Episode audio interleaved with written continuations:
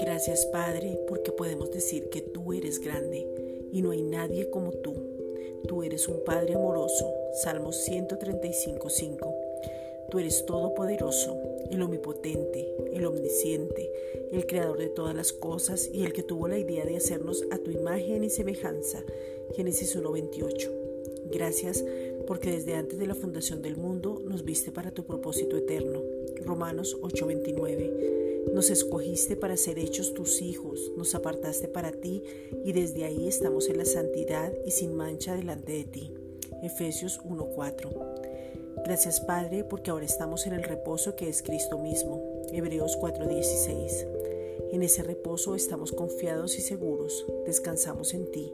Hebreos 4:10.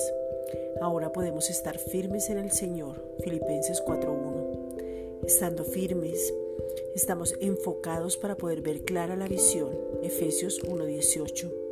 Podemos estar en un mismo sentir. Filipenses 4.2.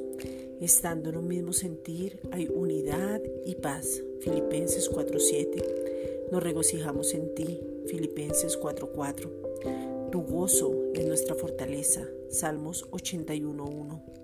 Nuestra gentileza es conocida por todos los hombres. Filipenses 4.5. En esa gentileza se manifiesta la amabilidad, el respeto, la honra. Romanos 12:10. No estamos afanosos por nada y presentamos nuestras oraciones y peticiones con acción de gracias. Filipenses 4:6. Dejamos toda obra, por eso dejamos todo afán y la paz de Dios guarda nuestros corazones y pensamientos en completa paz. Filipenses 4:7. Gracias Padre por esa paz que sobrepasa todo entendimiento nos gozamos en ti y permanecemos confiados y seguros en ti. Isaías 26:3. Nuestro pensamiento persevera en ti. Gracias Padre.